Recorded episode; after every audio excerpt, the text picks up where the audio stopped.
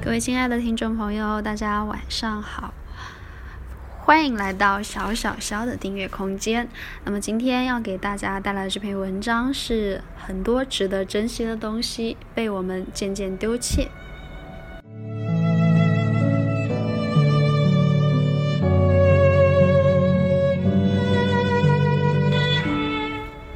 传统春节是以除夕夜的鞭炮开始，以上元夜的彩灯收尾的。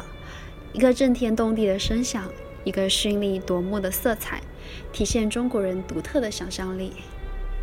正月十五元宵节看灯，老北京人一般叫做逛灯市，或者叫做闹花灯，也有叫做踏灯节的。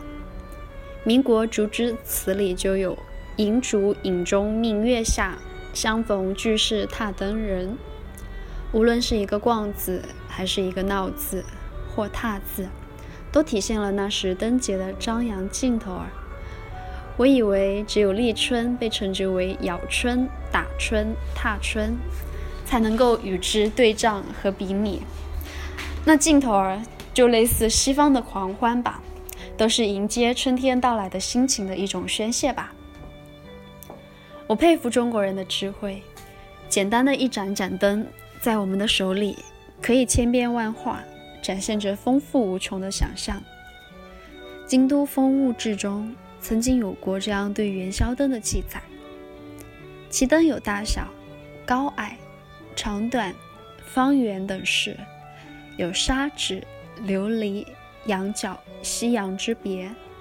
其绘人物则列国、三国、西游、封神、水浒、志异等图，花卉则蓝菊。玫瑰、萱、竹、牡丹；禽兽则鸾凤、龙、虎，以至马、牛、猫、犬与鱼虾虫蚁等图，五部颜色鲜美，妙态纯真，品目殊多。在这里，人们以是看灯，不是灯，有着更多象征的意义和美好祈愿在灯里面了。缤纷的灯光幻幻影里，有中国传统的文化，包括审美、性情、志趣、祈愿与民俗诸多方面。众多的灯汇聚一起，就是一个小百科全书呢。如今，我们的春节越发重视了除夕夜的鞭炮，伴随着高科技和财大气粗，越来越惊天动地。但是，元宵夜的灯显得有些不太给力。我们春节的仪式感已经日渐衰弱，在收尾时候的元宵节更显得有些疲惫，仿佛力不从心。元宵还是在吃，灯却没有以前那样的辉煌和丰富。在老老北京，灯节在街巷里，在平民百姓之间，方才会有闹花灯的那种闹劲儿。那时候。前门和琉璃厂一带最为辉煌。青竹枝词里，细马轻车向莫腾，好春又是一番增。今宵闲煞团圆月，多少游人只看灯。说的是那时候的盛况。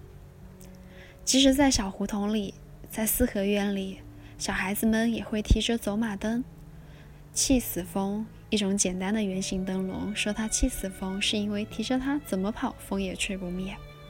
或者小桔灯，绕世界跑。现在灯节已经萎缩进了公园或电视里了。即使街上高楼大厦和商家店铺前可以看见灯，却几乎是千篇一律的大红灯笼高高挂，无法和京都志里面相提并论。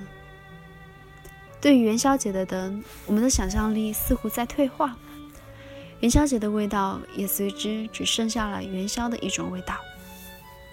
小时候，我家住前门楼子东边的西打磨厂胡同，元宵节之夜是灯火热烈的地方之一。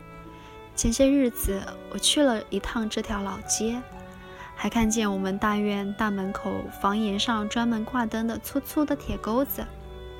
那时候的元宵节一胡同的各家院子里都会挂起各式各样的灯，一彩流光，才能够真正称得上是火树银花不越天。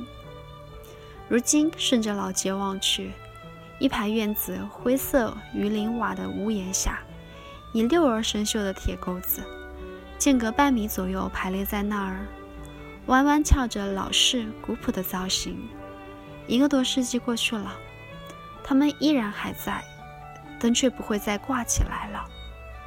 很多值得珍惜的东西被日子渐渐遗忘，被我们自己的手渐渐丢弃。的确，过了这一个年之后，其实自己的感触也是非常多的。包括现在年味的感觉，真的是一年不如一年了。走在大街上，好像觉得也不像是在过年。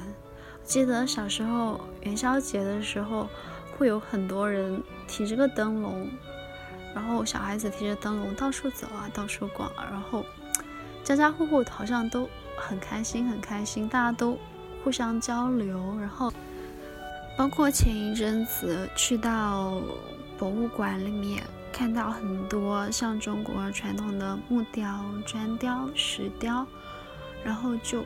不得不感慨说，古人的巧夺天工。但是慢慢的，这些东西好像也逐渐的在消失。其实平时老爱说外国的东西有多么多么的好，其实我们中国有很多东西是非常值得流传的，只是只是不被大家重视。也我相信现在很多人也没有像以前那种专注的精神了。